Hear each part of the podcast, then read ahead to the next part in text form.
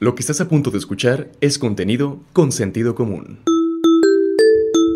José Gómez Barajas se convertirá en el presidente municipal número 42 de San Blas. A partir del 19 de septiembre, gobernará una población de más de 40.000 habitantes y al menos 20 poblaciones, surgido de la lucha sindical, la labor social y sin ocultar su preferencia sexual, es como llegará al poder mejor conocido como Pepito Barajas, se define como una persona orgullosa de quien es y enamorado de San Blas. Sí, Pepito Barajas es, de hecho yo te comento que si a mí me hablan por mi nombre, yo no sé a quién le estén hablando, pero eh, Pepito Barajas, este, todo mundo, si tú vienes a San Blas y tú preguntas por José Barajas, te van a mandar con mi papá.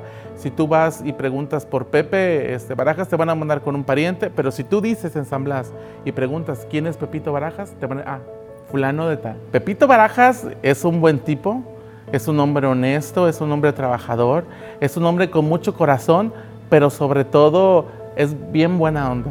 Enamorado completamente de San Blas y de su gente. Y orgulloso de ser quien soy. Pero si me dices que, cuál era mi lugar favorito que yo amaba ir en, mi adolescencia, en mi niñez, pues te puedo decir que bañarme al, al muellecito flotante donde hoy está ahí la garita, pues. ¿eh? Que es un lugar que, que amamos y que todos los, todos los, en su momento todos los jóvenes, los niños de, nuestra edad, pues iban a bañarse ahí. Ya ahorita ya hay mucho cocodrilo, ya hay muchos, entonces ya no puedes ir con esa tranquilidad de irte a bañar. Siempre me ha gustado ser abierto, siempre me ha gustado andar en la calle. Adoro andar en la calle y es el temor más grande que tengo de, que, de hacer algo mal en la vida y que me impida volver a caminar en la calle. A Pepito Baraja siempre le ha gustado andar de mitotero donde sea. Bueno, así le, decimos en la costa.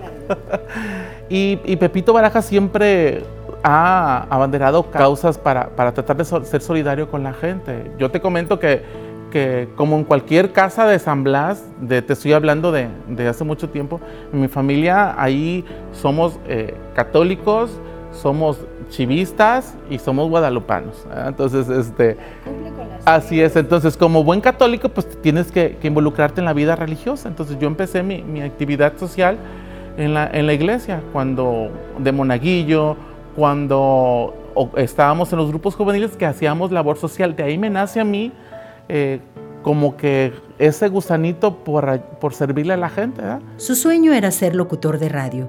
Sin embargo, la vida lo llevó por otros caminos. Estaba destinado a la labor social. A los 18 años comenzó a trabajar en el ayuntamiento de San Blas, acarreando sillas, pegando pendones, luego en el área de eventos especiales, el DIF municipal, y también en el área de actividades juveniles, donde encontró su mayor satisfacción por servir a la gente. mi máxima ilusión en la vida era ser locutor de radio yo, el, destino, yo quería, yo quería que Pepito Barajas fuera locutor de radio. Pues todo el mundo estábamos involucrados con la radio y es, era algo que crecías con ello.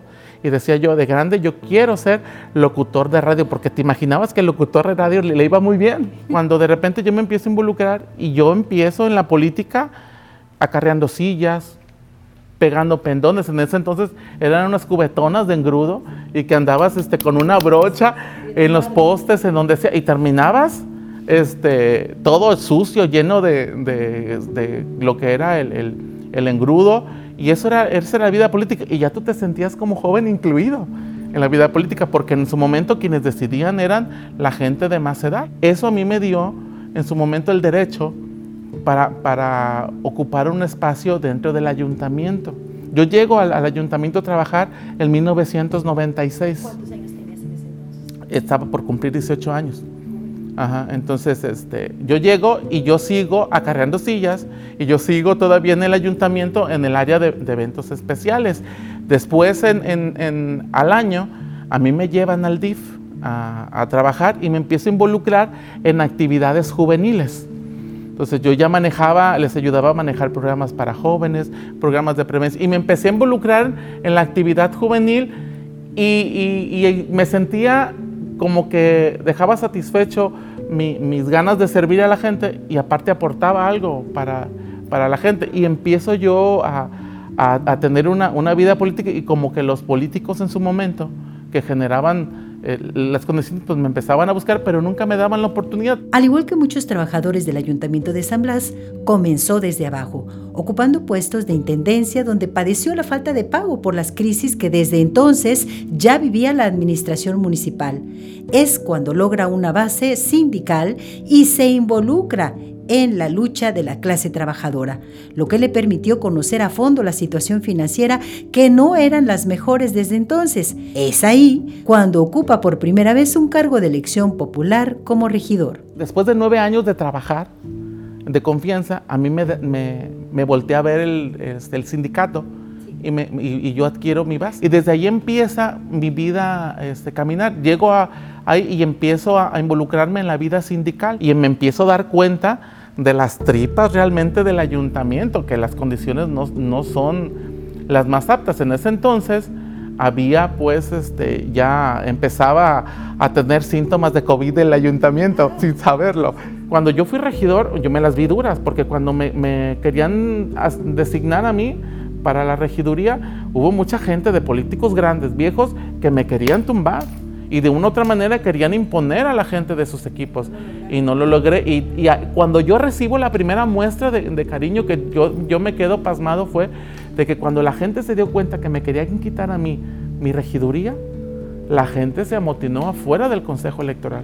Entonces la gente va, se amotina, hacemos presión. en su momento a ese partido no le queda otra más que devolverme la posición a mí para evitar eh, este, un, un caos político y se me asigna a mí la regiduría y camino con el maestro Porfirio López Lugo. Y fue por un tema de equidad cuando surge la oportunidad de ser diputado. Y llego a la campaña y ahí ando yo de mi totero igual, pegando otra vez este, pendones, pero ahora ya no era con engrudo, ya era con clavo, escalera y de todo. Cuando en Compostela hay, hay, un, hay un juicio que promueve Romy Mora, lo promueve y como, como réplica, al momento de que se cae el candidato a ella, yo el 13 de mayo queda a Céfala la posición por la cuestión de la equidad de género. Entonces, al momento de replicar, se cae el candidato de Compostela y se cae el, en el mismo juicio el candidato de, de San Blas por un tema de equidad y por un tema de que el partido que impugnó no, habían, no lo habían tomado en cuenta, habían falsificado creo que unas firmas, el Consejo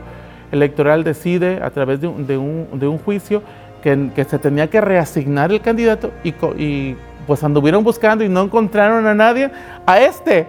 Y eran tantas mis ganas de ser diputado, tantas eran que no estaba ni preparado yo de nada, ni económica, ni mentalmente, ni físicamente, que me hablan a mí de repente, oye, yo andaba, me acuerdo que andaba en, en Pimentillo, tocando puertas y todo y dirigiendo a la gente cuando me hablan, que te vengas al consejo, que te vengas a Tepic, porque quieren platicar contigo, tráete tu acta de nacimiento, ataca.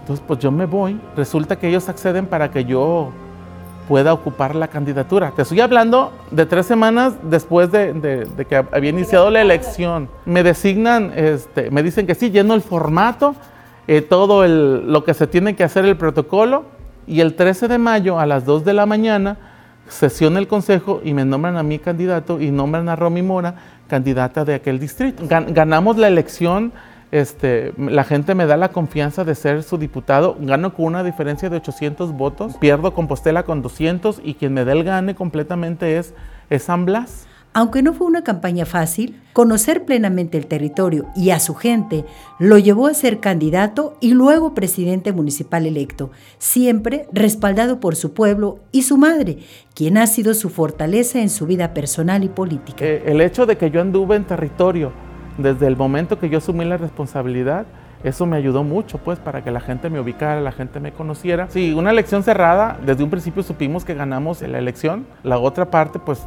manifiesta que también gana la elección. Nos vamos al reconteo natural. Desde el reconteo, gracias a Dios, al momento de, escrutinar y de recontar, empiezan a salir más votos a mi favor, lo que, lo que me hace despegar un poco más de la diferencia de votos que fueron de 500 votos y la gente nos dio su confianza.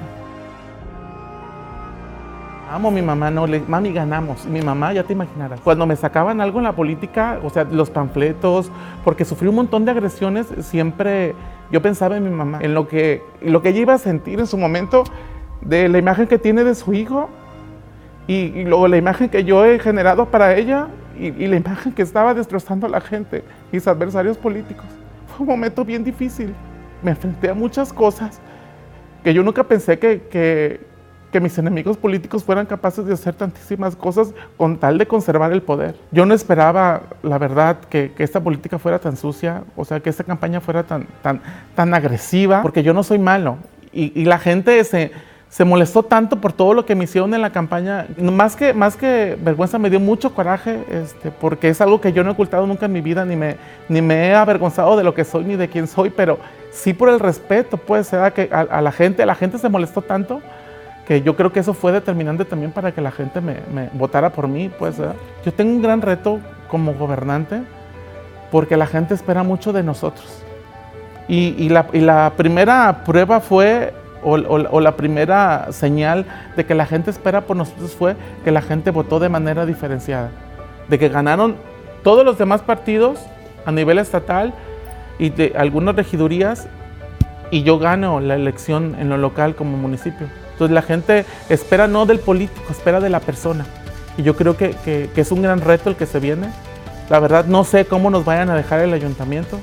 Yo algo que siempre he dicho es de que vamos a pensar siempre en el momento en que nos vamos a ir y no en el momento en el que voy a llegar como presidente. ¿Cómo quiero que la gente de San Blas me recuerde a mí?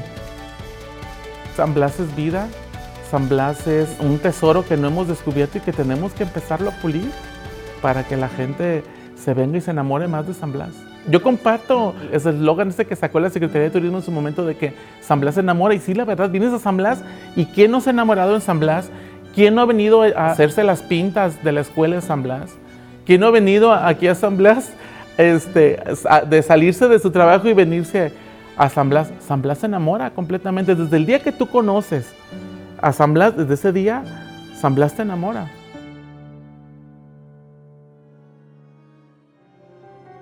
Este es un producto de Sentido Común Medios. Información de Mariela Arambul, edición y producción Albert Álvarez y Froilan de Dios. Dirección general Rafael Vargas Pasalle. Si quieres conocer más historias como estas, visítanos en www.consentidocomún.mx.